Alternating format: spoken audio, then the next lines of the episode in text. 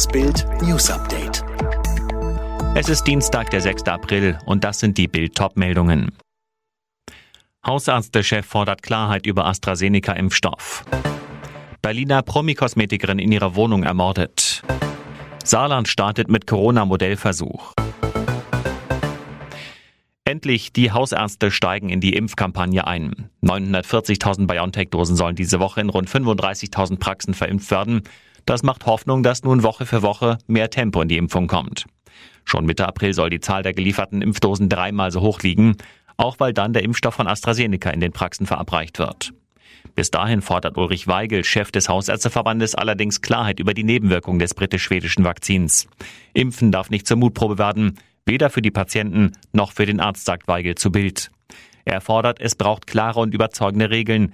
Diese Menschen können wir impfen, diese nicht. Sie behandelte die Schönen und Reichen mit Lippenaufspritzung oder Augenbrauenlifting. Neben Reality-Star Sofia Vegas zählten auch Erotikmodell Michaela Schäfer und Society-Lady Tatjana Xell zu ihren Kunden.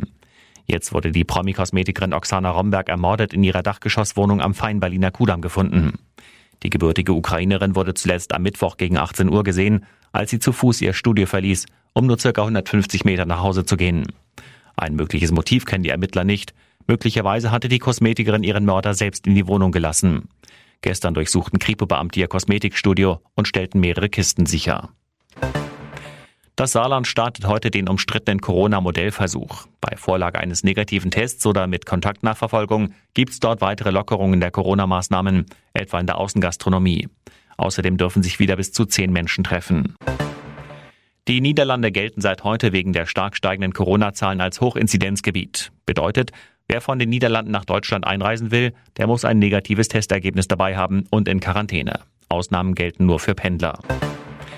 Die Abi-Prüfungen sollen in diesem Jahr nicht wegen Corona ausfallen. An sicheren Bedingungen in den Schulen wird mit Hochdruck gearbeitet, so die Präsidentin der Kultusministerkonferenz Ernst. Die Gewerkschaft Erziehung und Wissenschaft hatte einen Verzicht auf die Prüfungen ins Spiel gebracht. Russlands Präsident Putin kann durch ein neues Gesetz bis 2036 im Amt bleiben. Kritiker sprechen bereits von einer Präsidentschaft auf Lebenszeit. Der 68-Jährige ist, abgesehen von einem Intermezzo als Ministerpräsident, seit 2000 Kreml-Chef. Alle weiteren News und die neuesten Entwicklungen zu den Top-Themen gibt es jetzt und rund um die Uhr online auf Bild.de.